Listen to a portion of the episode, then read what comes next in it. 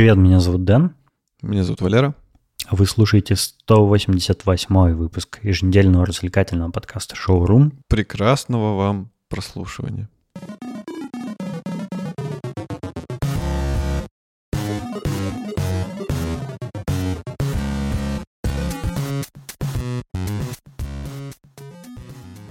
Э, Я прежде всего хочу поздравить э, наших слушателей с э, великим событием, потому что у них есть возможность услышать твои новые кавер-песни на твоем YouTube-канале.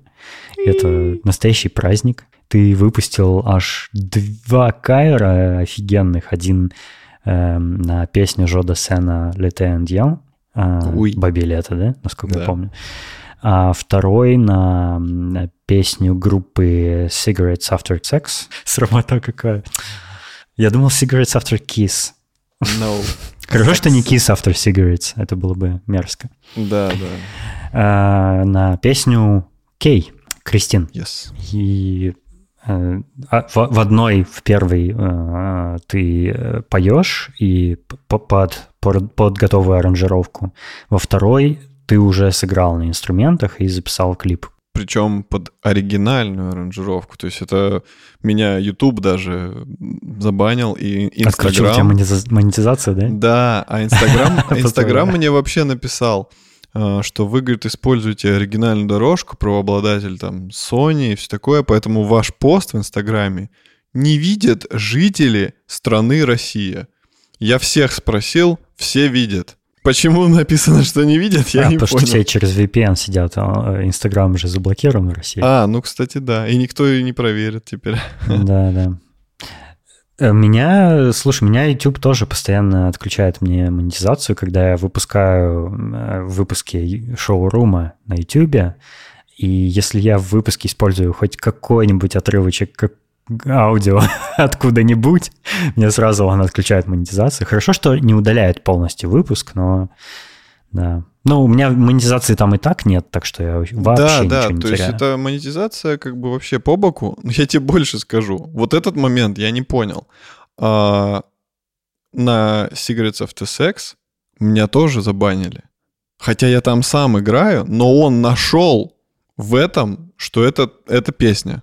Он понял, что это песня. Ну да, он по он сравнивает там как-то звуковые волны, там что-то такое. То вот это, вот это меня матч. удивило. Ну, как бы мне вообще по барабану, лишь бы мне просто видео это было на ресурсе, они не, удаляли Да, насильно. к- казалось бы, типа, ты, если поешь какую-нибудь чью-то песню, сам играешь, исполняешь и куда-то выкладываешь видео, да, с, с этим, э, ну, что в этом может быть незаконного? Но, к сожалению, вонючий копирайтерский мир устроен так, что даже это является, ну, типа, интеллектуально, ну, так как ты исполняешь чужую музыку, чужую песню, ты не имеешь прав на них, и поэтому нельзя, короче. Вот. Хорошо, что ты не играл какой-нибудь саундтрек э, из игр Nintendo, потому что ты уже давно бы э, был осужден в тюрьме на 500 лет. Они очень ревностно к этому относятся. Они банят вообще все подряд. Э, да. ну, короче, речь не об этом. Прикольные каверы, классные очень. Я советую всем слушателям подкаста сходить э, в описании к этому выпуску. Там я укажу ссылочки на эти каверы, на оба. Посмотрите, поставьте Валерии лайки, подпишитесь, чтобы следующие его песни не пропускать. У Валеры отдельный свой канал, на котором он выкладывает песни, вот, которые он исполняет сам. Да, мне будет очень приятно, если вы меня поддержите. Это смотивирует меня больше не делать такие перерывы огромные, потому что с прошедшего кавера, насколько я помню, вы прошло год до два, по-моему. Вот, и я только сейчас разродился. Но э, к вопросу о регулярности, так получилось у меня выпустить два подряд, лишь по, по одной простой причине, что кавер на Кей я записал еще осенью, поэтому он у меня лежал готовый, и мне нужно было записать только видео. Вот, и поэтому вышло быстро. И Жода Сена тоже быстро записал, потому что там не надо было писать музыкальные инструменты. Тоже, по сути, вокал, да, видео. Мне Вот, а понравилась э, пижамка, в которой ты там в кадре. Как это не пижамка? Очень похоже на пижамку. Особенно, Это- когда ты подходишь к окну, А, и вид, вид сзади, как будто ты в пижаме. На самом да, да, я, ты мне оставил комментарий пижама от кутюр. Э, на самом деле это поло, ой, не поло, а как это, свитшот и джинсы. То есть на видео просто, наверное, непонятно. Но нет, у меня такой пижамы нет. У меня, у меня вообще нет пижамы. А у Фокса Малдера есть? Черт. Я, я всегда мечтал о пижаме, причем у меня два, два варианта в моей голове. Я хочу шелковую полностью пижаму, которая выглядит как типа как костюм. У, Да, да, то есть, знаешь, такой с, с воротничком, с пуговками. Как у И- Барни Стинсона. Да, да, да, да, типа того. Но у него прям реально был костюм. А, но я хочу что-то, что-то вот среднее. И хочется обычную такую классическую пижаму, какую-нибудь клетчатую, ну вот как- какие везде. Как у. Скруджа Макдака? Да, да, с дыркой сзади, чтобы открывался отсек на штанах, знаешь. Слушай, я, если честно, я, я, наверное, не смог... У меня в детстве, когда я очень маленький был, была, конечно же, пижама, но я сейчас вообще не смогу в пижаме никогда спать, потому что я так привык спать голым, что я не мог... Я прям не могу уснуть, если на мне какая-то одежда. Я тебя понимаю прекрасно, но меня вынуждают обстоятельства. У нас очень сильно похолодало, и у меня в комнате очень холодно. И чтобы не тащить уже пух- пуховое одеяло, потому что под ним я точно спотею, я сплю в пижаме под покрывалом, чтобы ну, не замерзать. И, и то я замерзаю под утро. То есть я вот уже задумываюсь, может, все-таки пора пуховик доставать. В Новосибирске уже зима. Значит, Очень фото твоей текущей пижамы вы сможете... э, Фото Валериной пижамы вы сможете увидеть на Бусти и на Патреоне. Моя текущая пижама — это набор просто из двух вещей. Это, это под- подштанники военные моего отца и, И кирзовые сапоги. и этот, эм, ну, просто кофта обычная. То есть, это, ну, не пижамная кофта. Надо, надо купить. Но если бы это была шелковая пижама, то она бы мне не помогла в плане утепления. Вот в чем прикол. То есть, А зачем вообще нужна шелковая пижама, интересно?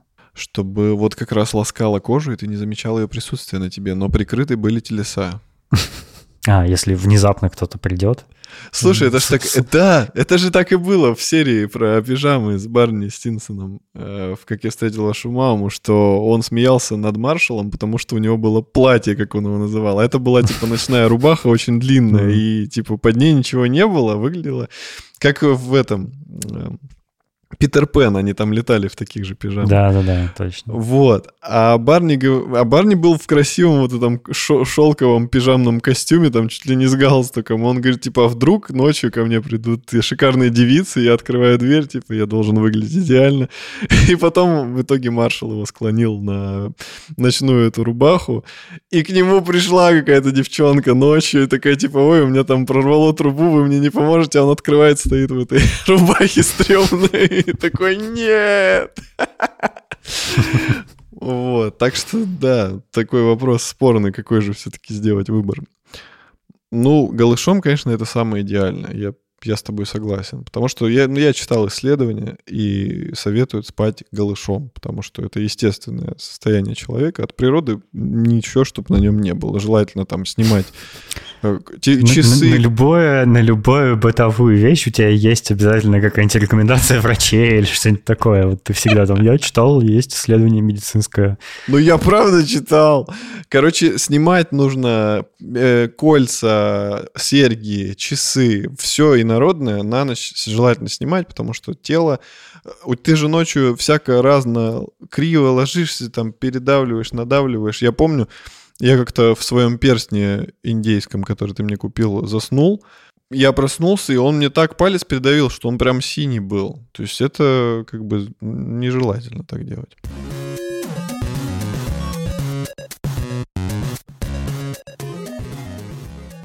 Так, ну что ж, вернемся к нашим баранам. К барабанам, ты хотел сказать. Да, вернемся к нашим барабанам. Я опять хочу похвастаться, ну потому что это, это э, события, которые... Ты поме- опять купил что-то? Не-не-не, ничего не купил. Это события, которые поменяли мою жизнь э, кардинально за последний месяц. То есть я, я уже почти месяц хожу на барабаны. Э, У меня уже было четыре точно занятия. если не больше. Вот, и на этой неделе у меня было аж два в понедельник и в субботу. Одно было 2 часа, в субботу было почти 3 часа. И объем информации, конечно, впечатляет, который я получил. Но в понедельник больше было практики, чем, чем теории. Э, мне показал мой учитель э, несколько разных штук, там про ноты, как обозначаются барабанные ноты, как обозначается каждый барабан, как тарелки, э, там, допустим, тарелки Э, хай-хет, например, обозначается нотка, на, сверху у нее крестик. Если это открытый хай-хет, то нотка, крестик, рядом с крестиком маленькая буковка О. То есть, ну, О открытый. А если, допустим... Open, это, я думаю, это значит. Ну, и, и так, и так. Все зависит от твоего языка. Вот. А, Или ouvert. Yes, bonsoir. Короче, а, если, допустим, это краш, э, крэш, э, то это крестик, и у него на кончике каждого окончания палочек этого крестика э, кругляшки закрашенные. Вот, если... Какая-то рунная запись уже получается. Да-да-да. Дальше как бы уже исходим из того, что самая длинная нот, ну, у нот же есть хвостик, и если вот нота самая-самая длинная до низу, то это бочка, собственно, самый низкий звук. А, короткая нотка — это рабочий. Чуть-чуть подлиннее — это том, еще чуть-чуть подлиннее — это напольный том. То есть вот в таком духе это все обозначается. А еще чуть-чуть подлиннее — это Джерри. Слушай, а нотная запись барабанов как-то отличается от э, обычной ну, нотной партитуры? А, ну вот, вот этим отличается, что как, обозначается каждый барабан. Это, это можно на той же самой э, нотной как-то ли, э, линейке написать да, барабаны. Да, да, да, да, именно так. А, мне а показ... у барабанов есть ноты? А, я так понял, что нет. Но мы, по крайней мере, пока что об этом не говорили. То есть я знаю, что есть длина ноты, то есть там, э, господи, 16 32 8 вот это все. То есть это длина ноты. Угу. А, есть такты, но вот конкретно, что типа до, ре, ми, фа, соль, си, такого пока что мне не сообщали такой информации. Угу. Вот. Ну да, было бы странно, как, как это сыграть. Вот, и в понедельник, э, собственно, уже базируясь на вот таком рисунке, чтобы я понимал, где какой удар и сколько этих ударов, э, мне Леша написал 5 э, или 6 песен и говорит, вот, смотри, играй. И я думаю, сейчас у меня ничего не получится. Типа, как это так? Я вот он мне только объяснил. Подожди, подожди, давай Да-да. немножко отмотаем назад. А, вообще, я пробовал играть на твоей э, барабанной установке, когда бывал у тебя в гостях, угу. и кажется, что как будто это легко. Вот когда ты видишь барабаны со стороны, ну и две палки берешь в руки, казалось бы, чего этом такого сложного, но когда ты садишься и начинаешь играть, это звучит крайне неумело, нелепо, и это не звучит как барабанные, барабанная партия. Звучит как, как будто ты случайно на кухне, обвешанной кастрюлями, случайно все подряд задеваешь, и скорее как-то так. То есть э, э, играть на барабанах для меня э, показалось как будто намного сложнее, чем это выглядит со стороны. И и очень сложно одной рукой играть одно, другой другое, и нужно еще и там ногами что-то нажимать. Вообще расскажи ощущение от того, как на самом деле правильно играть на барабанах и насколько это сложно или легко оказалось. Слушай, в чем-то это оказалось легко, когда тебе объясняют механику. В чем-то сложно. Угу. Э, объясню.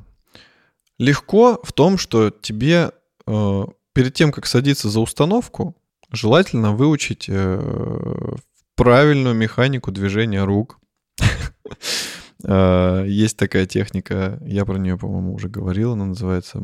Это то, что ты вот вечером под одеялом делаешь, да? Да, типа того.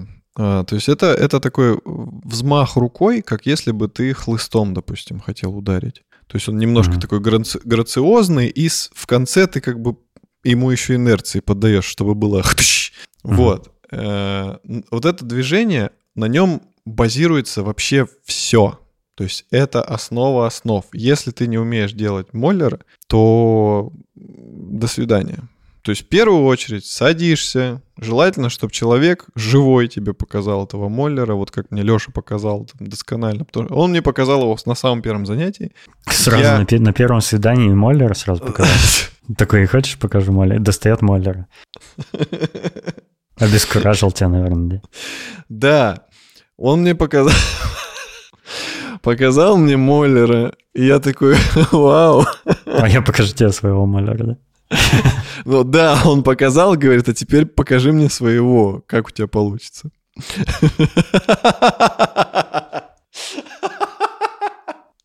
Я попытался сделать так же, как он.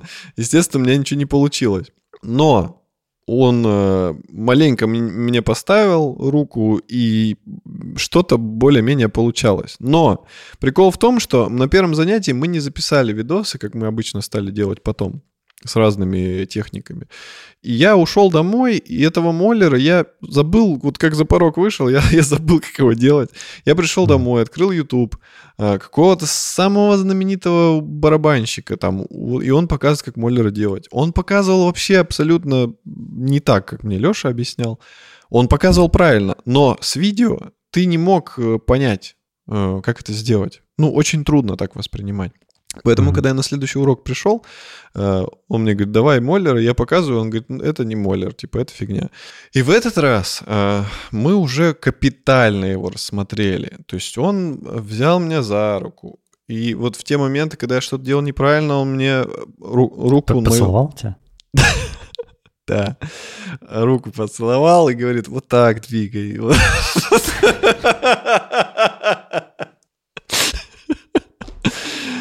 Короче, давай уберем гейский бэкграунд, иначе я не смогу объяснить. Короче, смысл в том, что он, там вот рука должна так вывешиваться, как будто ты пытаешься, как вот этот чувак из видосов, который сыпет солью себе на локоть. Да, вот там mm-hmm. нужно, чтобы в какой-то момент взмаха ты вот так вниз палочку как бы направил, а потом хтыщ, как хлыстом ударял. И вот он мне mm-hmm просто каждый сантиметр движения моей руки, он мне его пошагово показал, а потом он мне рассказал такую интересную штуку. Это касается как бы обеих рук э, и как они взаимодействуют.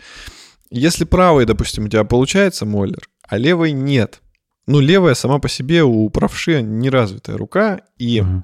когда ты ей одной взмахиваешь, у тебя, скорее всего, не будет получаться. Но когда ты начинаешь взмахивать ими двумя, то доминирующая рука, она как бы подчиняет себе левую руку. И левая рука начинает повторять за правой. То есть это прям закон. Если ты одной левой делаешь, плохо получается. Если двумя, левая начинает копировать правую, и ты потихоньку mm-hmm. правую убираешь. Типа они симметрично начинают двигаться, да, поэтому да, ты да, таким да. образом можешь э, недоминантную руку научить работать как доминантную. Да, да, да. Поэтому есть вот такое упражнение, что ты начинаешь отрабатывать удар, неважно, там моллер, двойки, тройки, э, отрабатываешь сначала одной рукой, потом добавляешь mm-hmm. вторую руку, mm-hmm. начинает получаться второй рукой, раз, правую убрал.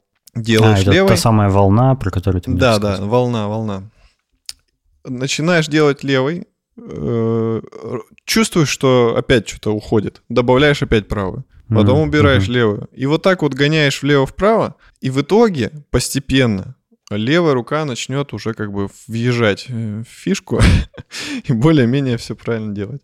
Вот. А вообще нужно когда ты учишься играть на барабане, ну, наверное, отрабатываешь или тренируешься, да, чаще, э, нужно стараться руки развивать симметрично, да? Да, это обязательное условие, потому что это не всегда нужно. То есть, допустим, мы вчера э, разбирали там кое-что, и я говорил, типа, вот э, там был, я не помню, какой это был, ну, неважно. Короче, такой рисунок, что акцент делается правой рукой. Угу. И допустим, там правой ты один раз ударяешь, э, левой ты ударяешь... Так, сейчас, подожди, я вспомню.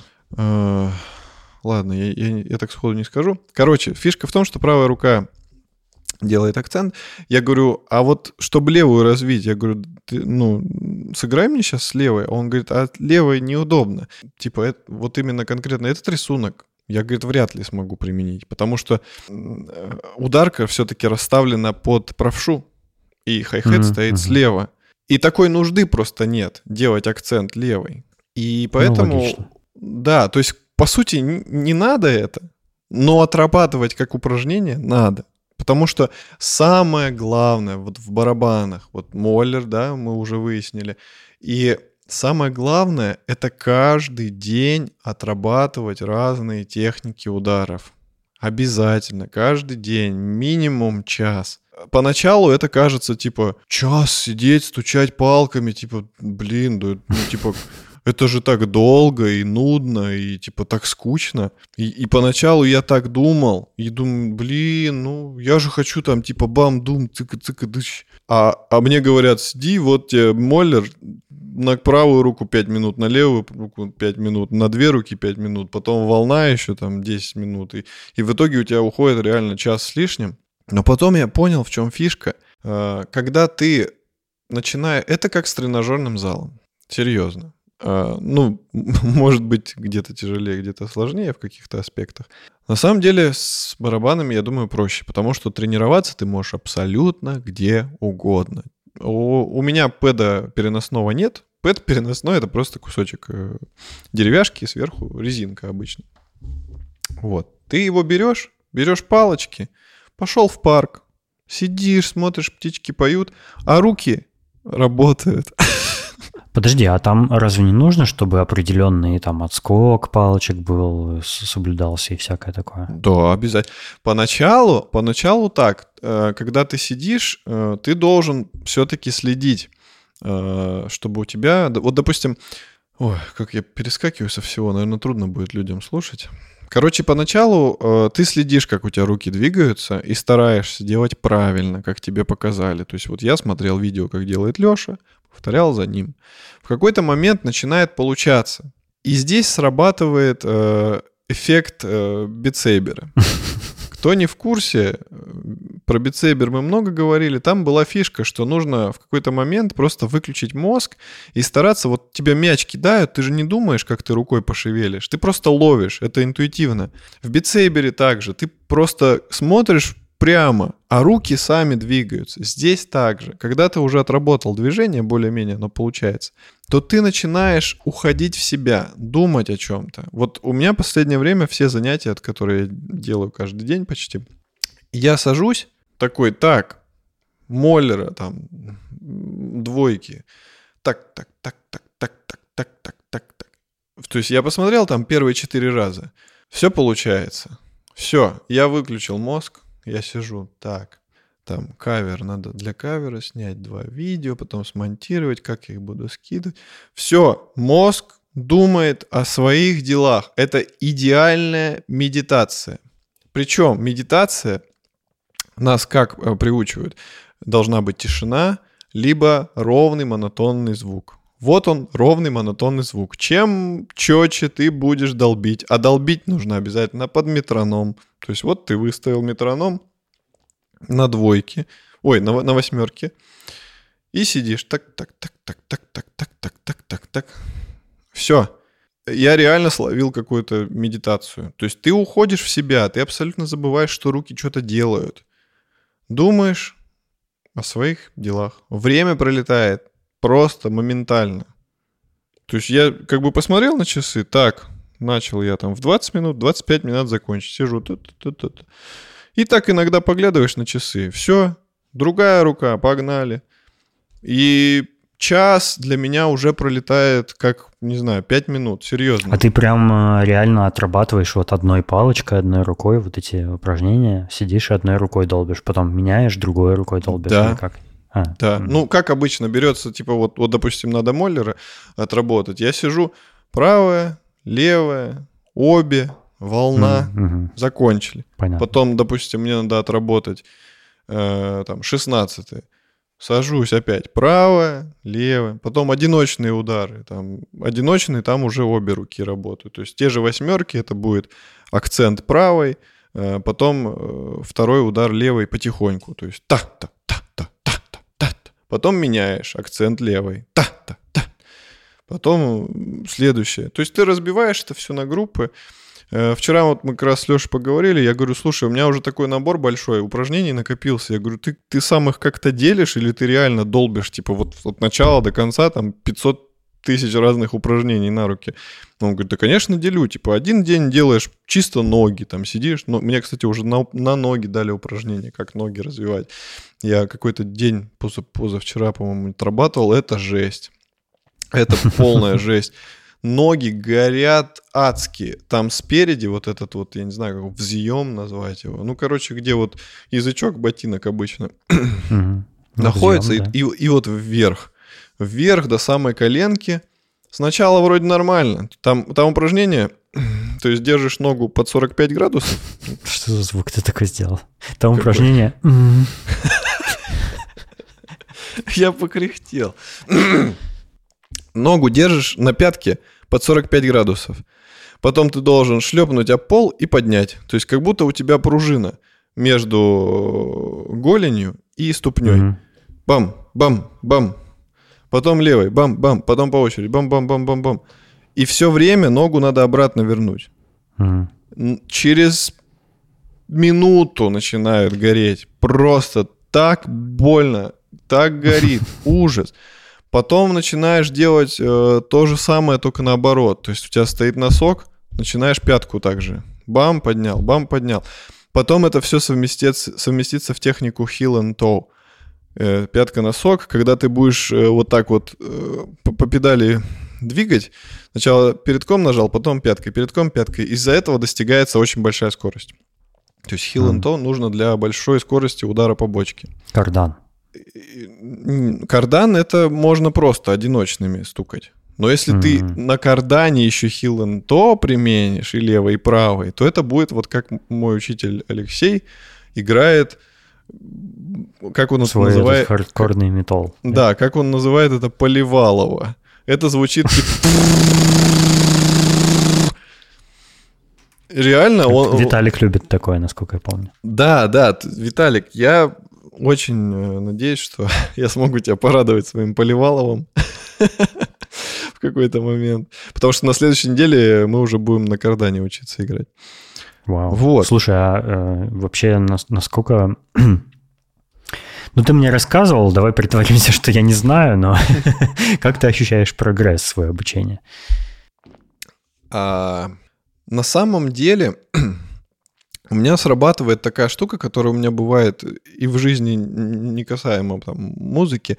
А, когда на меня кто-то смотрит и говорит, типа, делай, я начинаю нервничать, у меня не получается. И вот у меня такое бывает на уроках. То есть э, Леша мне говорит, типа, показывай. И я такой, э, и у меня сразу что-то не... Прогресс хороший. Я сейчас, честно, я не хвастаюсь. Вот я, я не хвастаюсь, просто говорю то, что мне сказал учитель. Mm.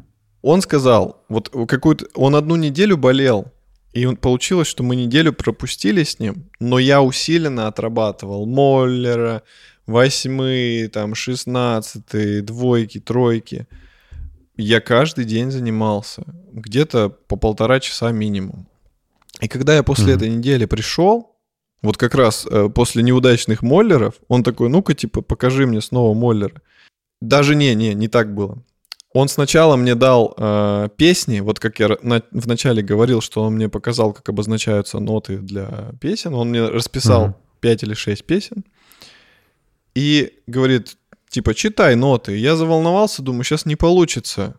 А оказалось, что нифига. То есть, в принципе, ты на взгляд понимаешь, какая нотка, это какой барабан, можешь просто проговорить это, допустим, типа тух, тыщ, тух, тыщ. При, mm-hmm. Или в голове это как бы услышать. Типа вот тух тыщ, и на каждый удар у тебя там тарелка закрытая, хай-хет.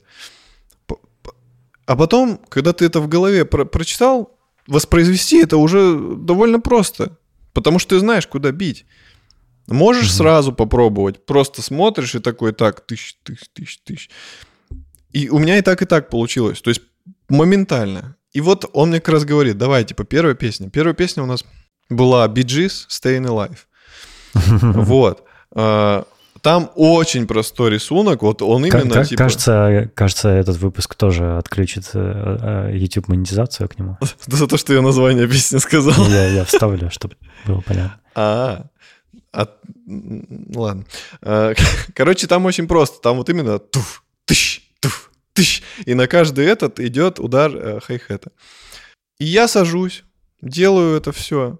Вижу, как у Леши выпучиваются глаза, и он мне говорит, я хуею с твоего Моллера.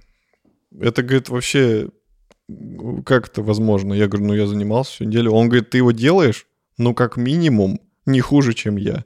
Я такой, «О, это ж типа вообще похвала, выше, высший уровень. Я такой, да ладно, типа, что ты? Покраснел. Он говорит, типа, серьезно тебе говорю, вообще офигенно. И он до конца урока, он восхищался и говорил, я типа вообще в шоке от того, как ты моллер делаешь. Моллер у меня отлично получается. Он говорит, очень э, правильное движение, правильно славливаю в конце палочку. Вот когда удар уже случился, ты маленько ее подстегиваешь кистью и, и уже берешь этот контроль. Э, Там еще такая фишка, что желательно при ударе, если у тебя нет такой необходимости, чтобы рука была наверху, то есть это open называется, желательно, чтобы у тебя палочка была на расстоянии от барабана, ну, не знаю, там сантиметра 3. Это нужно для того, чтобы в любой момент ты мог сделать ghost ноты. Ghost ноты это, допустим, вот у тебя э, триоль.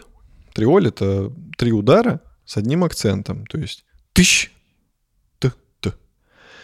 Вот. Мгм. И чтобы ты мог сделать, э, ну, возможно, слушатели и ты слышали такое в, э, в песнях, когда есть удар по рабочему, а есть как будто такое небольшое шуршание. Это типа тыщ, тыщ. Это называется ghost ноты.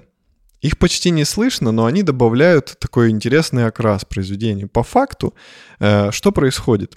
Э, Ты ударяешь акцент, он громкий, а потом ты палочками делаешь еще два удара, но очень слегка. Просто ну там уже от скорости зависит. И из-за этого получается вот такой интересный звук, что не просто тыщ, а еще и вот с таким подшерстком, грубо говоря. Вот, поэтому нужно уметь э, контролировать удар. Мы это тоже отрабатывали, что ты ударил, палочка отскочила, и ты ее зафиксировал в таком положении невысоком, чтобы ты мог гост-ноту сыграть. Потому что замахнуться как бы проблем никакой нет. А вот Мгм. держать вот это расстояние, это важно. Блин, я все так хаотично рассказываю, надеюсь, люди, Да не, нормально вроде. люди поймут. Вот. Я просто уже забыл, к чему, к чему мы шли. Ты меня спросил, легко ли играть. Так вот, Да-да-да, ты сказал, что ты попробовал BJS, у тебя все хорошо получалось, он тебя расхвалил и чуть не поцеловал, а дальше, что дальше было? Дальше мы перешли в другой класс. А, нет, мы в нем в другом уже и начали играть сами песни. То есть сначала я их отрепетировал. Вот там два, там два класса, просто в одном занималась девочка, а я из-за этого был э, в первом. Я выучил все рисунки, которые нарисовал для всех песен.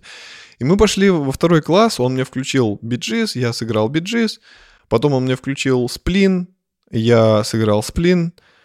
И сплин был настолько скучный, там типа, ну, биджис хотя бы песня кайфовая, а у сплина была такая какая-то унылая песня, депрессивная. И там... Ну, то есть, как обычно их все песни. Да, да, да, да. И там было, э, там был довольно простой рисунок. И Я сижу его играю, начал уже от скуки добавлять тарелки, чтобы хоть как-то это все разбавить. Э, Вот, Леша смотрел на меня, видит, что мне скучно. И, и когда я по тарелкам постучал, он такой, типа, одобрительно мне покивал головой, типа, что ну давай, что ты стесняешься, делай, что тебе хочется. Мгм. Вот. В итоге сплин чуть ли мы... Он даже выключил его, по-моему, на середине или ближе к концу, ну потому что реально он видит, что все получается, и мне скучно. И он такой, типа, ща, погоди. А у нас там по списку еще там три песни. Я думаю, ну сейчас он включит следующую. Там какая-то должна была э, то ли Limp Bizkit быть, то ли... Мгм. Ой, не Limp Bizkit, а... А, System of a Down я должен был сыграть. Во. Мгм. Там такой, вот, которая пи- Lonely Day of My Life. Помнишь?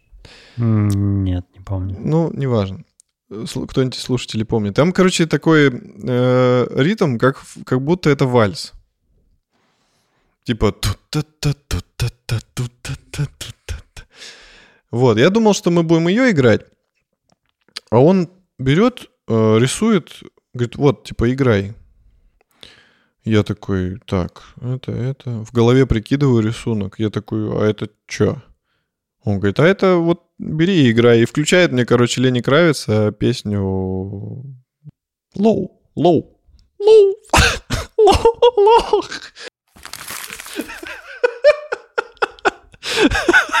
У меня голос устал.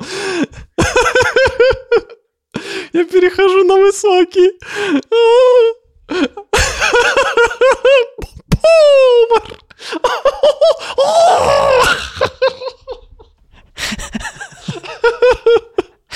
Может быть, пожарный? Нет, я повар. Как интересно этот парень сейчас поживает. Мы Так с тобой вот. смотрели, как он поживает. А, точно. Ну, а сейчас, вот в данный день. А теперь, а вот сейчас, а теперь.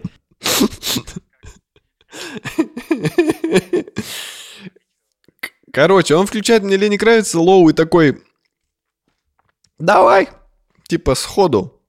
И я такой, и начинаю играть. А там уже сложнее было. То есть там на бочке именно там как бы моя, моя слабая сторона это то, что у меня ноги не развиты абсолютно в плане барабанов. Они у меня очень либо дерганые, либо наоборот отстает нога от ритма. А там надо типа как-то так сыграть, типа ту-ту-ту. И, и я так, ну, трудно было, но я справился. То есть удивительно, но я не репетируя, он просто мне нарисовал, тут же включил, я тут же сыграл. И, ну, я сбивался там пару раз за, всю песню. Она еще длинная. Очень, типа минут пять. У меня под конец уже прям нога горела, потому что я устал вот этот делать быстрый туту. Но я справился, и, ну, он меня снова похвалил. Вот, это, это к слову о том, что прогресс. Прогресс действительно есть, и в этот день я его подвозил домой, потому что он опоздал на маршрутку. А мне теперь и самому уже интересно, к чему это все приведет.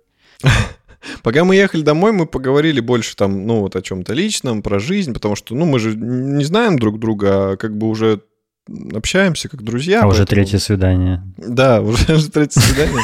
Пора, пора. Все мы знаем, что бывает на третьем свидании. Вот. Поэтому как бы пообщались там на какие-то личные темы, там про- жизнь, он мне рассказал, где он учился, там как он докатился до этого, до всего. Я ему про себя маленько рассказал. И он сказал, о, типа вот как раз на следующей неделе будем учить кардан. Я говорю, ого, типа, а не рано? Он говорит, нет, кардан, типа, желательно сразу. А По какой причине? Не потому, что метол, а потому, что кардан развивает обе ноги. Потому что там две педали, и ты отрабатываешь две ноги. Он говорит, я в свое время совершил ошибку и одну ногу только развил. Ну вот, в приоритете. А потом, говорит, левой очень трудно догнать правую, а точнее невозможно. Он говорит, ну, никогда она вот очень такой... легко, они же у тебя из одного места растут. Может, мы просто стендап сделаем твой? Без моего участия. Так это и есть наш подкаст. Так вот, я говорю, ну ок, хорошо, кардан, так кардан. Он говорит, типа, у тебя хорошие темпы, через три месяца, говорит, будешь играть вообще, типа, изи. Со всякими э, филами, там, рисунками. Ну, типа, ты сможешь сам э, придумывать на ходу, что ты хочешь сыграть. Ну, типа, Включая вот эти всякие переходы крутые по вс- Да, по это- всему, что перед тобой есть. Да, да. Сейчас раскрою самый вот как раз э, большой секрет. Наверное, для людей, которые не шарят в барабанах, как, как вот мы и мы не шарили до, до недавнего времени. Вот Я эти до сих все... пор не шарю. Нет, шаришь, я тебе уже это объяснял. Вот эти все тройки, шестнадцатые, э, восьмерки, квинтоли, сикстоли, тридцать вторые, это все ты отрабатываешь э, на пэде, а потом ты переносишь, ты учишься переносить это на установку. И, допустим, у тебя есть какой-то рисунок из пяти ударов с одним акцентом. И ты садишься и такой бьешь акцент в тарелку, Остальные удары ты можешь распределить по установке как хочешь. И это будет звучать офигенно. И ты просто сам придумываешь, куда тебе распределить эти пять ударов. И когда ты это делаешь, это звучит как вот эти филы, грувы, вот это все. Вот это типа соло. То есть какие-то переходы офигенные, которые мы в песнях слышим, по сути, они все состоят из вот этих восьмерок, шестнадцатых, там, триолей, секстолей и прочего. Просто ты учишься их применять на установке и придумываешь разные рисунки. Ты, вот то, что ты долбил в один пэт, ты можешь распределить по двум барабанам, по трем барабанам, там, по четырем, в зависимости от того, сколько у тебя ударов. И из-за этого у тебя получится разный бит или разный переход, или разное соло. Да, по сути, все довольно просто. И, собственно, в чем залог э, барабанов? Это механика рук и ног, отработанные движения. То есть, собственно, чем каждый барабанщик и даже профессионал – даже самые профессиональные профессионалы королевские, которые там играют 500 тысяч лет, они каждый день отрабатывают эти удары, потому что если ты не будешь их отрабатывать, то у тебя потеряется техника. Нужно каждый день этим заниматься. Это вводится в привычку как тренировка в тренажерном зале. То есть пока ты это делаешь, это все получается, и с каждым разом ты делаешь это все более идеально. Вот мой учитель, например, он занимается там в день по три часа.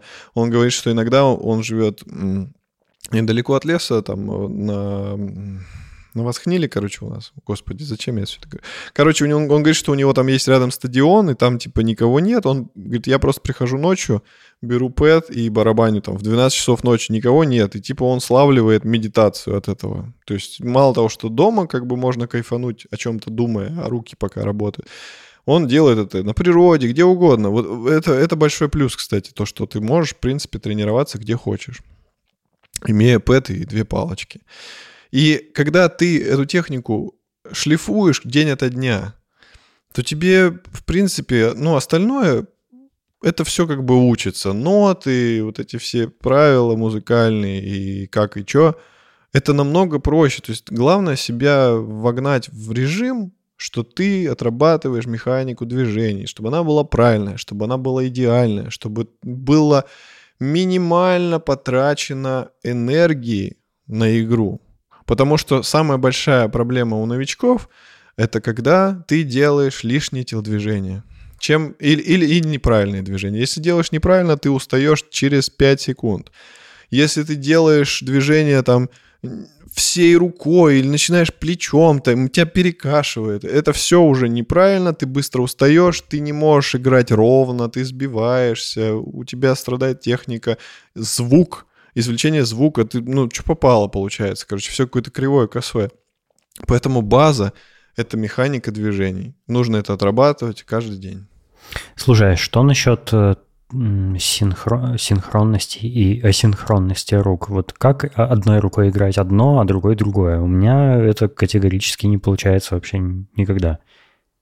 Как, как это исправляется? Слушай, пока что вот именно конкретно этого у нас не было. Но я могу сказать так.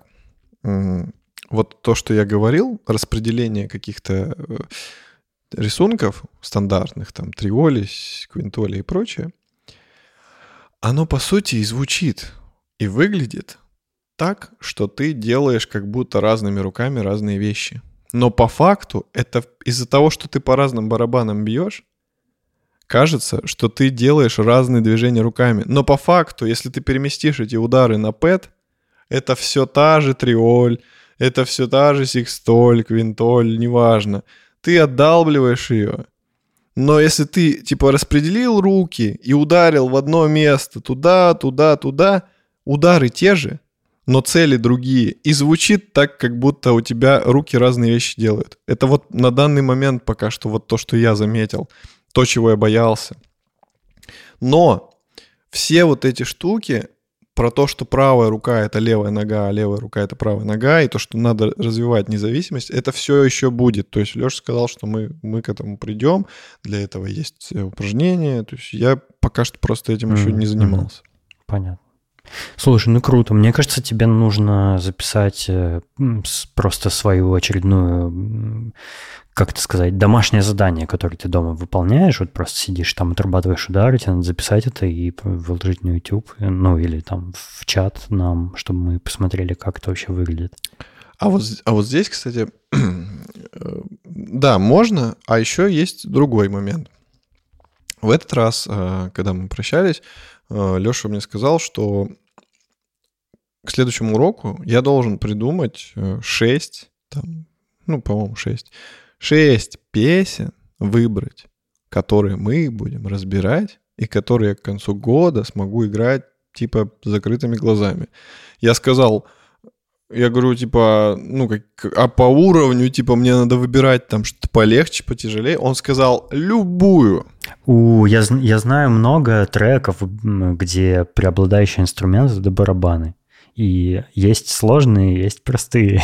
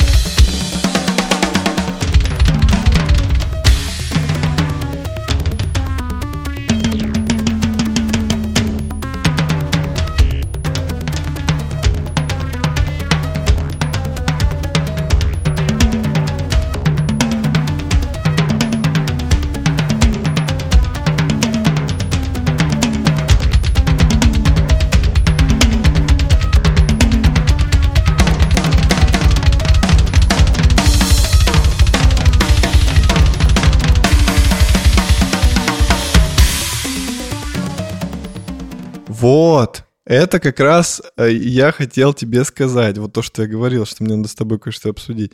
Да, будет прикольно. И как раз вот тогда, когда я их разберу, я смогу потом сделать видос чисто драм-кавер. То есть я сделаю драм-кавер, выпущу на ютубе, как я играю что-то, чего я не знал.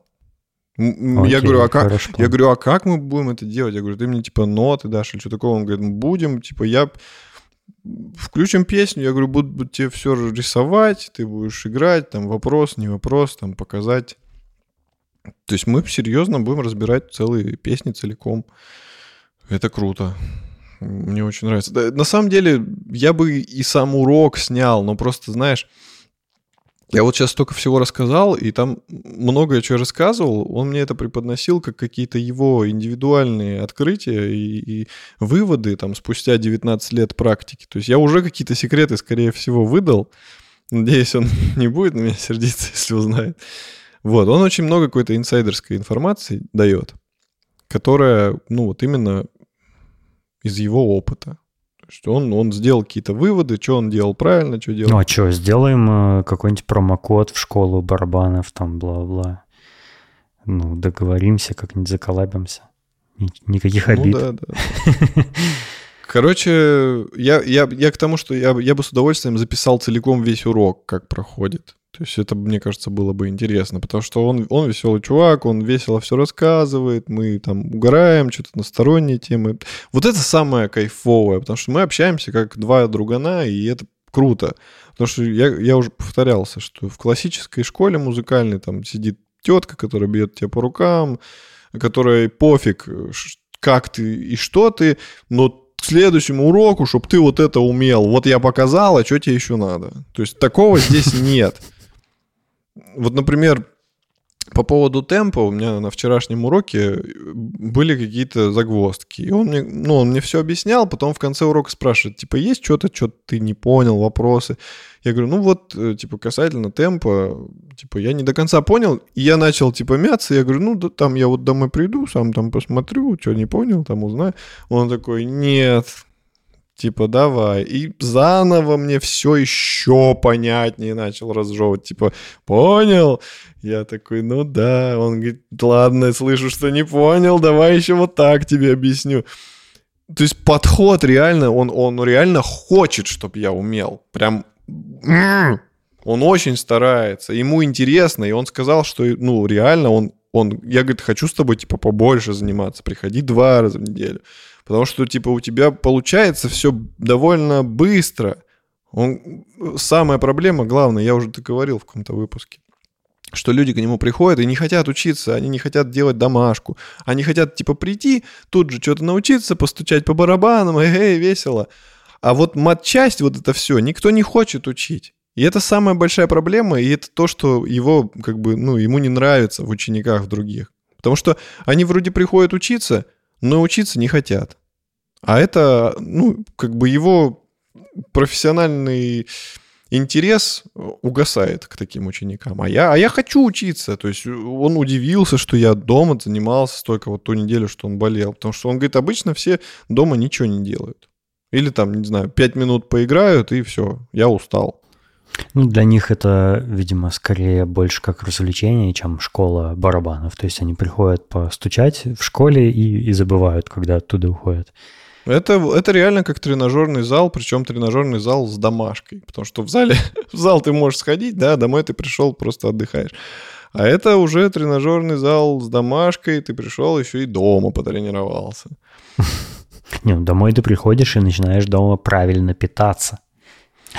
Ну, кстати, да, да. Не, а я думаю, что многие спортсмены еще и дома занимаются, которые вот именно соревнующиеся. По-любому, конечно. Ну вот, короче, у меня вот именно с тренажеркой сходство. То есть здесь главное себя заставить, войти в режим, а дальше уже будет проще. Перебороть вот этот момент, как, собственно, мне Леша говорил, что вот ты, говорит, будешь отрабатывать, и в какой-то момент ты такой, ой, не получается, сейчас я, типа, остановлюсь на секундочку, и потом начну заново, чтобы получилось. Он говорит, не делай так. Вот чувствуешь, не получается, устал, хочется остановиться, не останавливайся. Это типа самая главная ошибка, потому что если ты остановишься, все, ты типа обнулил все. Нет, тяжело, больно, устал, пофигу, сидишь, делаешь. Он говорит, это типа окупается потом. Ну и, собственно, также в тренажерном зале. Я, я, я просто представляю ту самую сцену из фильма Whiplash, что ты вот так вот занимаешься на барабанах там. Ну, типа того, только по пэду. Короче, мне, мне очень нравится. Я жалею, что я раньше не додумался пойти на что-то подобное. И там классная атмосфера, то есть там много классов, где-то гитара, где-то вокал, два класса по барабанам. Там все такие дружелюбные и общаются, типа, вот неважно, сколько тебе лет. Все приходят просто, типа, а, что, кого, как дела, там, что делаешь? А, типа, прикольно. Прям как Такое... в барбершопах. Ну, я не был в барбершопах, поэтому не знаю. Как комьюнити, то есть ты чувствуешь, что вот все, кто здесь, они здесь по одной причине. То есть музыка нас связала. Все, все на одной волне. Все понимают, кто тут для чего присутствует. И из-за того, что нет вот этой вот этого разграничения типа учитель-ученик, а типа все просто кореша, как вот ты мне, допустим, что-нибудь по компу объясняешь, ты же не бьешь мне линейкой по рукам, там, неправильно сделал. Ты типа... Ну, потому что у меня линейки нет. Потому что ты в Амстердаме. Э, нет, э, ты мне как бы доходчиво объясняешь. Я не понимаю, ты мне еще раз объяснил. Типа, мы поржали, там, а, тупой, Валера. И здесь также, то есть очень дружеская атмосфера, причем нету такого, что должно какое-то время прийти, пройти, чтобы вы стали там ближе и более дружеские отношения. Нет, вот с порога ты зашел, и все, типа, гэй, как будто 30 лет знакомы. Это очень круто. Даже я с моей интровертностью я типа уже со второго урока, мне было, как будто я его всю жизнь знал, этого Лешу. Mm. Круто, круто. Я рад, что у тебя хорошо получается все, и жду не дождусь услышать э, в твоей музыке, как это будет звучать. Настоящий барабан. Спасибо. Я теперь реально знаю мат-часть, я знаю, я знаю, как песню правильно писать. Типа вот какой темп, тактов. Не говори. Там, по сути, в принципе, не все так сложно. Главное, чтобы тебе объяснил кто-то это, потому что самому понять это труднее.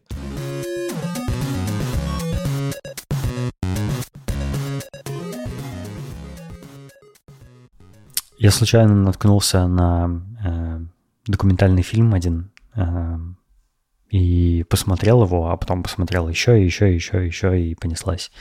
Короче, я про парочку из них хочу рассказать. Э, мне попался э, небольшой такой 40-минутный, по-моему, документальный фильм про человека, который э, не может запоминать ничего больше, чем на 7 секунд.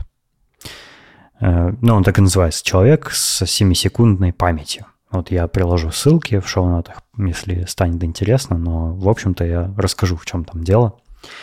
Э, жил-был чувак, и однажды у него возникла проблема с э, головным мозгом. Он потерял способность запоминать. Он не может ничего запомнить, и он забывает все практически мгновенно, если с ним не поддерживать разговор а, ну, на какую-то определенную тему продолжительное время, то есть без, без остановок. Если произошла остановка в разговоре, например, на несколько секунд, он тут же все забывает, и ты для него новый человек, и вот, и, и документалка про него. Э, этот чувак э, работал дирижером и он ставил концерты, прям такие настоящие а, оркестровые концерты в концертных залах больших, э, там в театрах, не знаю в чем. А, и однажды вот у него произошло поражение головного мозга вирусом а, герпеса, как ни странно. Поражение получилось какое-то очень изысканное, очень редкое, очень редкий медицинский случай. Вот, и его мозг утратил способность запоминать. И в документалке рассказывается, как он живет вообще. И его содержат в специальном каком-то медицинском учреждении под круглосуточным присмотром э, медиков, потому что ну, а у него случалось такое, что сначала он жил дома со своей женой, у него жена, дети есть, там все подряд. А, и жена рассказывала, вот у нее брали интервью, что он иногда мог выйти из дома, и как только он выходит из дома, все, он потерялся, он не знает, где его дом, он идет просто на обум, куда глаза глядят, потому что он не знает, что это за его спиной его дом. Он просто не помнит этого. И, соответственно, вернуться домой он не может. И, типа, за ним вот прям круглосуточно нужно наблюдать, чтобы он не потерялся или не попал в какую-нибудь беду. Он не помнит свою жену, не помнит детей, не помнит никого из врачей, э, которые постоянно, э, каждый день к нему приходят, там, э, там анализы какие-то делают, еду ему приносят, там ухаживают как-то за ним, а он не знает их. Каждый день они приходят, он знакомится с ним за, заново. То есть они показали, там, медсестра какая-то что-то пришла там сделать в его палату, он, типа, здоровается с ней, говорит, здравствуйте. А она говорит, вы меня не помните? Он говорит, нет, я вас впервые в жизни вижу. А она ему отвечает на это, что я заходила к вам 10 минут назад. Типа, мы уже с вами виделись много раз в течение многих лет. Э, вот такая беда с чуваком случилась, и это, конечно, очень удивительно, и все его родственники говорят, что, наверное, э, это Э, жизнь похожа на жизнь в аду, э, потому что ну, ты не можешь даже своих детей запомнить. Ты не знаешь, как они выглядят, ты не знаешь их имен, ты вообще не знаешь о них ничего. И у него есть эм, какие-то воспоминания, которые сохранились там до определенного возраста. Вот э, когда произошло вот это поражение вирусом, он что-то помнит, что до этого происходило. И удивительно, что он не утратил навык игры на музыкальных инструментах, он прекрасно играет, то есть он все помнит э, про музыку, может любую музыку сыграть. Ну, видимо, это он очень давно этому научился. Ну и, в общем, в документалке прям во всех подробностях рассказывают о его феномене, показывают, например, вот они ведут с ним разговор, там прерывают его, потом продолжают, а он уже ничего не помнит и так далее. То есть все прям рассказано. Документалка на английском языке, конечно же, но очень советую, если э, способны посмотреть на английском, то очень советую, увлекательно. И я тебе рассказал про, про этот фильм как-то, а ты сказал, что есть же еще люди, которые помнят все угу. в любой момент времени. Это прям как ты в случае с мимасами, и, и с кино, и, и с нашими школьными годами. Постоянно да. все какие-то такие мелочи помнишь, которые, казалось бы, вау, это же такая незначительная деталь. Но ты меня удивлял всегда таким. Вот, и ты мне об этом сказал, и я что-то такое тоже слышал, что, ну, где-то какие-то сообщения о том, что вот есть люди, которые помнят вообще все, все, все, все, все, что происходило с ними в жизни. И оказалось, что да, есть и такая документалка. Вот, я ее посмотрел. И я посмотрел отдельный документальный фильм и еще э, отдельную передачу 60 Minutes называется, в которой использовались отрывки в этом фильме, э, ну, из этой передачи. Я ее, ее тоже посмотрел. И там, значит, э, главный герой – это, значит, парень, который вот помнит, как он утверждает, вообще все, что происходило с ним в жизни, ну, начиная с какого-то там определенного возраста, когда он совсем маленьким был. То есть не прям все с рождения. И он, а, а, он доказывает это ну, в фильме тем, что он может сказать, э, какой день недели был в, в любую дату, вообще в любую дату, которую ты называешь, он говорит, ну, в которую, разумеется, он жил. И он называет, какой это был день недели. И э, дело в том, что ну, очень сложно какой-то такой алгоритма Э, э, алгоритма не может у тебя в голове существовать для того, чтобы ты по нему высчитал, да, по какой-то формуле, какой это был день, потому что для этого тебе нужно помнить, э, в каком году там было сколько дней в каждом месяце, високосный, невисокосный год. Ну и, короче, это очень сложно. Это огромный массив данных надо в голове держать. И вроде как, ну, люди не могут этого знать. И э, в фильме они, значит, э, как бы натравили друг на друга двух персонажей. Один вот этот парень, главный герой, который может э, вспомнить любой день недели, когда это было, э, ну, в, в любую дату. И э, другого мужика, который рекордсмен э, по запоминанию, как я понял, он то же самое делает, но он прилагает к этому большие усилия, чтобы вспомнить. Он там несколько секунд думает и называет, какой это был день недели. А этот парень, главный герой, он просто без, без каких-либо трудностей чик и вспоминает. Ну, может быть, секунду тратит на это и вспоминает. И в этом фильме, значит, они, ну, они начинают разбираться, как это вообще работает. Э, и они его расспрашивают, а как ты это делаешь? Можешь объяснить, вот, что в твоей голове происходит? Э, и да, я забыл сказать, что он, конечно же, не только э, дни недели э, помнит в эти даты. Он помнит, э, какие, что он делал в этот день, какие события были, если он о них узнал там из новостей, ну, мировые какие-то. Ну, он может просто рассказать, что вообще в его жизни в этот день происходило. И они проверяют эти факты, то есть они спрашивают его родственников, друзей, каких-то там, не знаю, свидетелей событий, смотрят в газеты, там, если он рассказывает про события общие, мировые, скажем так. И все, все подтверждается. Все, что он вспоминает, все подтверждается. Он практически не прикладывают никаких усилий для того, чтобы вспомнить все это. И он рассказал, как это делает.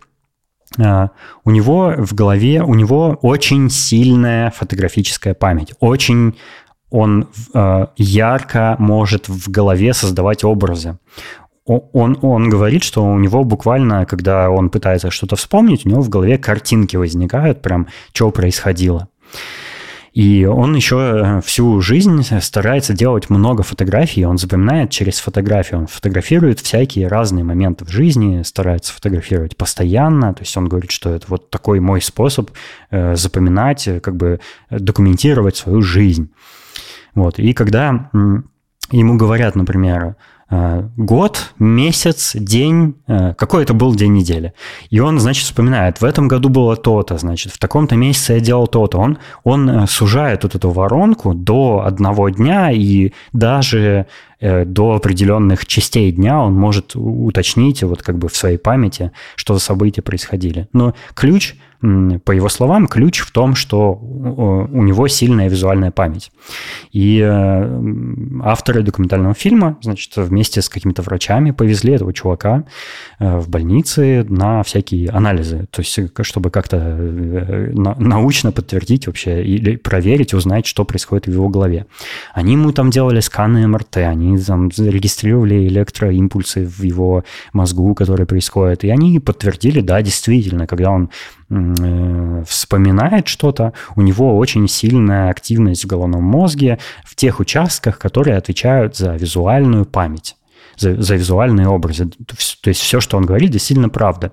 Однако э, э, механизм, почему это происходит, и в документалке очень подробно рассказывается вообще, как это работает, как вообще объясняется вот это явление людей, которые помнят все. А таких людей Э, насколько я понял, э, по-моему, 10 вообще в мире существует, которые помнят, типа, чуть ли не каждую секунду своей жизни, вообще, начиная с самого раннего возраста. И это, типа, ну, э, ну, утверждается, что это не фейк, и, в общем-то, в фильме показывается и доказывается, что это не фейк. Как это работает?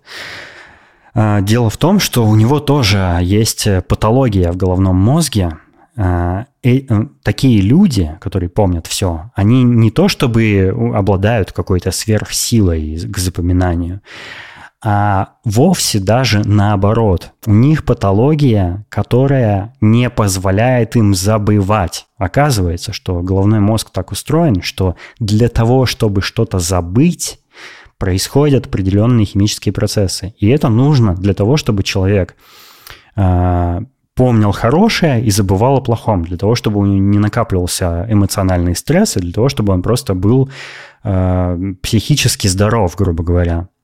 А эти, люди, эти люди просто не могут забывать, у них эти, эта химия в голове не происходит, и они помнят все. И дальше, э, если ты что-то хочешь, кстати, добавить, ты перебивай. У них да? как будто жесткий диск, э, безлимитный. То есть у да, нас... такой NVMe причем. Да, да. Типа, я, чтобы новую игрушку поиграть, я удаляю ту, в которую я давно не играл или которую уже прошел.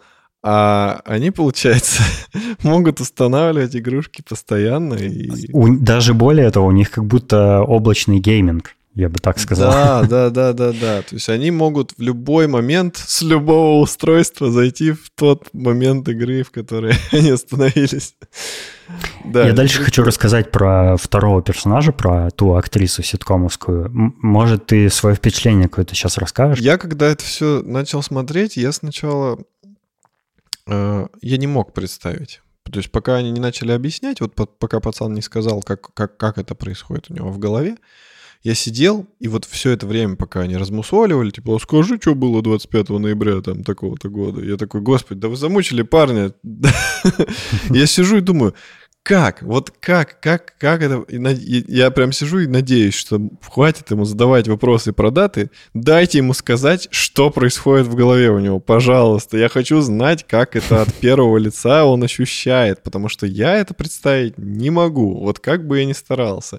Типа, я, знаешь, я сам сижу и такой думаю, так, Валера, вспомни, что было в таком-то году, в такой-то день. И я такой сижу, тужусь, тужусь, ничего не получается.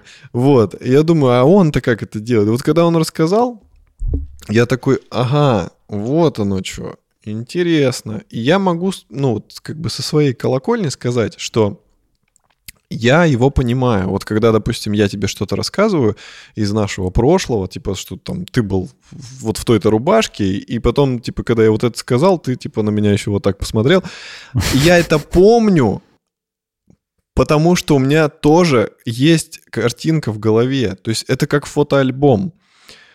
Я не знаю, как происходит сам процесс этого.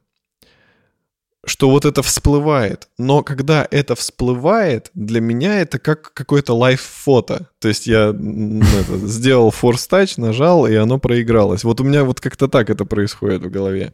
Mm. И то же самое с фильмами. Но, но фильмы, фильмы меня скорее цепляют каким-то каким-то текстом. То есть фильмы я обычно запоминаю по фразам. Потому что, ну, я чаще всего, если ты помнишь, я тебе цитирую именно фразы из фильмов. Не какой-то, да, типа, да, а помнишь, был момент? Я обычно цитирую фразу целиком, потому что эта фраза мне запомнилась, потому что она мне понравилась. А я, типа, то, что мне нравится, я обычно не забываю. Ну, потому что, а зачем забывать то, что тебе нравится? Это же приятно. Вот, собственно, как бы э, способ что-то запомнить. Надо, чтобы это тебе понравилось, потому что то, что понравится, ты вряд ли захочешь забыть.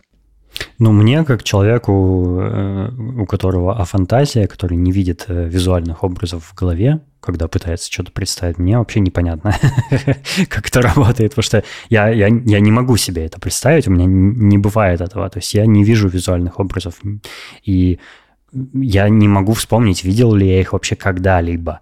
Мне иногда снятся сны, которые я вижу как, как будто бы, но и с памятью это не работает. То есть я, я не могу, вот вспоминая какие-то вещи, я э, э, это, это больше как будто слова в моей голове. То есть это как в моей голове всплывают какие-то слова. Типа, что происходило? И слова начинают всплывать. Но я не вижу картинку как саму. Поэтому мне, мне, мне было еще любопытнее, как, как это происходит. Да, это очень прикольно. Еще был очень кекный момент, когда мы по ходу этого фильма узнаем, что этот парень гей. Да, он там нежно обнимается со своим парнем. Да, да, там, там просто был момент, они сидят за столом, типа два парня, две девушки. Я такой думаю, так, ну это друзья этого мальчика. И они сидят там, такие сидят и показывают девчонок, они их спрашивают, типа, вот что вы думаете, там, как, как, как вы относитесь к тому, что вот он все помнит, они такие, вот это, это, это. Показывают девчонок, они такие веселые, все такое, а потом показывают вот этого парня, и он сидит с таким лицом, на него смотрит, у него, знаешь, какая-то полускорбь, полувожделение какое-то во взгляде. Я такой, я такой, почему он так на него смотрит? Он, знаешь, как будто на какой-то измене, он как будто волновался, переживал что-то. Такой прям какой-то очень нервный парнишка. Вот, а потом, походу, э, там показали момент, что они вот разговаривают, и вот, ну, выяснилось, что это его парень, и его парень говорит, типа, вот я не могу вспомнить, допустим, что было тогда-то, тогда-то, типа, а ты помнишь каждый, э, каждый день, типа, вот как мы друг друга знаем, и парень этот отвечает ему, типа, ну это же хорошо, типа, я помню каждый момент с тобой, и они такие, типа, я такой, о, как гомосексуально. Дальше э, в этой документалке произошел неожиданный поворот. А, ну, а, кстати, да, перед тем, как поворот произойдет в моем рассказе, а, его, в общем, спросили, а каково, ну, каково это жить, вот, э, когда ты помнишь все? И он сказал, что, ну, э, это меня как бы не сильно напрягает, потому что в основном э, я, я это делаю усилием, неким усилием воли. То есть, если я хочу что-то вспомнить, я беру, вспоминаю, если мне это надо. А, в общем, мне это не, не мешает жить. Вот, пока, потом показали в фильме э, другую э, женщину, которая э, у нее такая же сверхспособность, она тоже все помнит, и она делает это еще даже лучше, чем э, этот парень.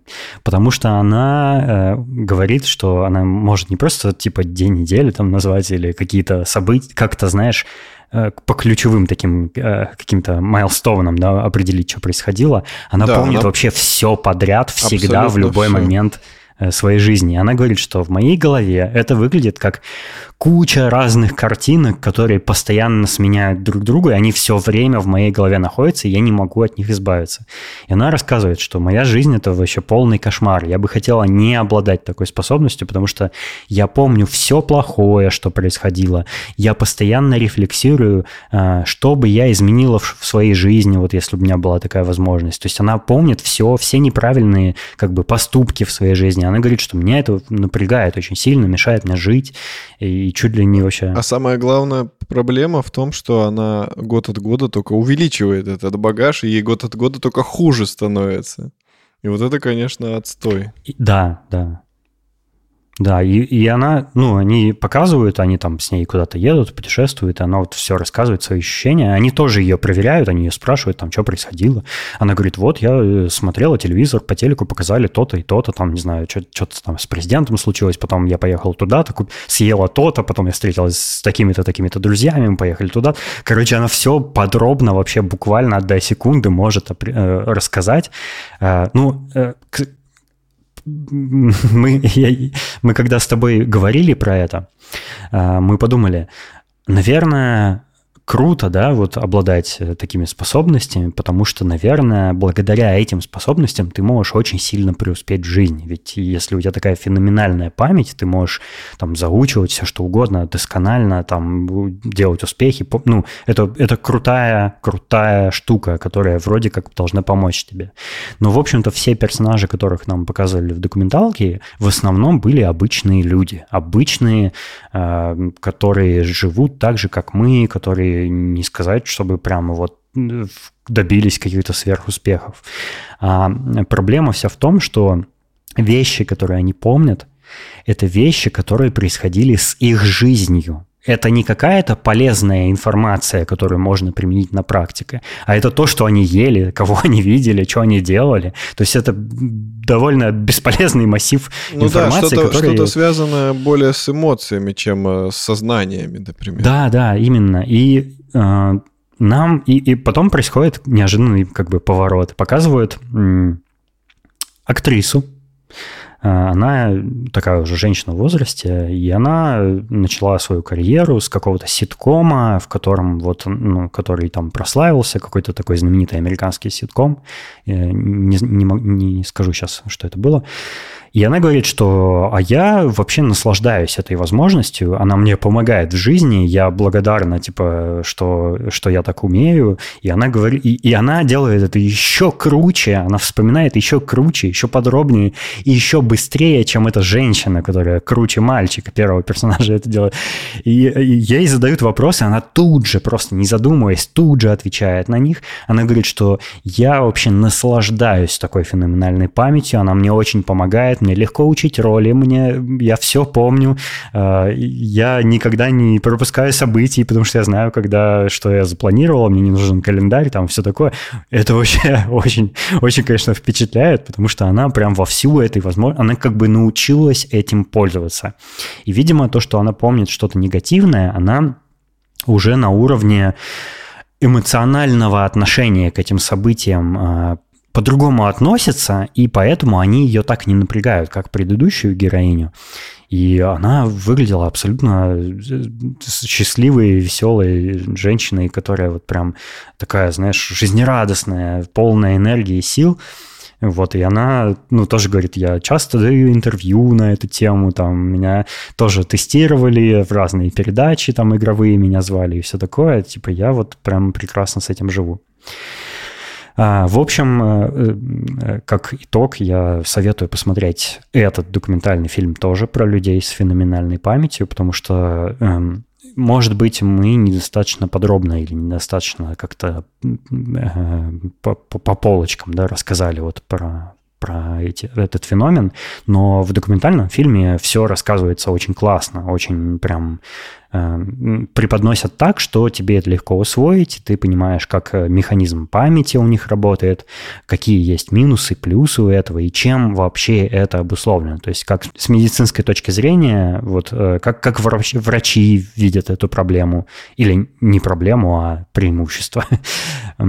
Очень советую посмотреть довольно интересно. Ну, типа, почему бы не разбавить э, какие-нибудь сериальные будни или какие-нибудь глупые ютубовские ролики чем-то таким более глубоким. Ну, типа, что-то такое, что вот ты никогда не задумываешься, а оно есть, и ничего себе, как бывает. Это, ну, как энциклопедию какую-то почитать. Меня вообще очень впечатлил, особенно второй фильм про феноменальную память, потому что, ну, я себе совсем по-другому представлял, то есть я, если вот Если вам сказать, да, люди, которые помнят все, как вы это себе представляете? Ну, наверное, у них голова пухнет от того, что вот столько информации у них в голове, э, и э, они вот как особо сильная у них какая-то есть такая черта, да, благодаря которой они все это запоминают, они прям вот прикладывают какие-то усилия якобы, да, для того, чтобы все помнить. На самом деле все ровно наоборот. И для меня как раз вот это вот ровно наоборот оказалось э, неожиданностью полнейшей. То есть а, они не могут забывать, а не то, чтобы они хорошо запоминают. И это очень интересно. Да, я, в общем, ссылки на оба фильма будут в описании к этому выпуску. Крайне рекомендую. Действительно, уже просто сточертели все эти сериалы, уже не могу их смотреть, но э, эти фильмы советую.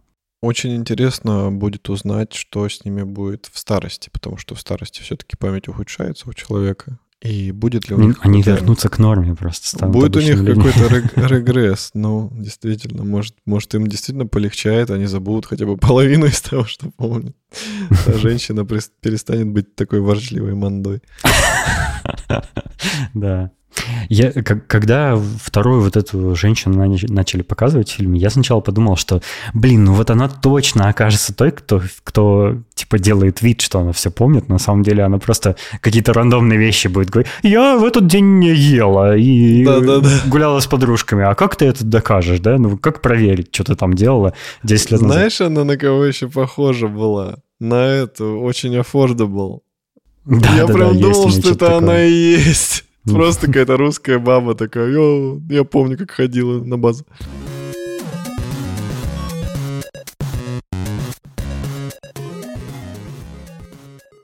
Спасибо, что были с нами. Надеюсь, вам понравился этот выпуск. Мы хотим поблагодарить наших дорогих слушателей, которые поддерживают нас на Бусти. Кстати, ты в середине выпуска забыл Бусти Patreon сказать. Ну, Забыл, ну скажем один раз в конце. Э, спасибо нашим дорогим слушателям, которые поддерживают нас на Бусти и на Патреоне. Это Аида Садыкова, Сереня Завьялов, Александр Скурихин и Саша Младинов. Вы наши герои, мы вас э, очень любим. Вот. И приглашаем остальных тоже присоединиться э, к нашим дорогим патронам. А также можно бесплатно зайти в наш чат в Телеграме Собак Шоурум подкаст и поболтать с нами на любые темы. Мы вам будем очень рады. Да, или или предложить темы для выпусков, или рассказать, как у вас дела просто. У нас там все свои, вот как раз то, о чем я говорил. Дружественная атмосфера, все заходят, кидают мимасики или какие-то там... У нас еще есть, появился тренд, один из э, наших слушателей сделал тренд, э, что можно скинуть фотку какую-то, типа, что ты делаешь, или где ты находишься, написать фото дела и написать... Типа, Хэштег. Что да, хэштег фотодела и типа чем ты занимаешься. И как бы это запускает такую цепную реакцию. Кто хочет, может поддержать, тоже скинуть фотографию. Я, кстати, я, кстати, сделаю это прямо сейчас. Прямо сейчас в подтверждение того, что мы действительно это делаем. О, я тоже. Что-то я не то нажал. Я куда-то не туда нажал, и все сломалось. Позови Галю, она починит. Спасибо, что были с нами в этом выпуске. Мы рады снова говорить для вас, повествовать для вас. Э, обязательно пишите нам отзывы в Apple Podcasts, потому что нам будет приятно, а вам не сильно сложно. Вот. Ну и вообще рекомендуйте наш подкаст своим друзьям. Э, всего вам доброго.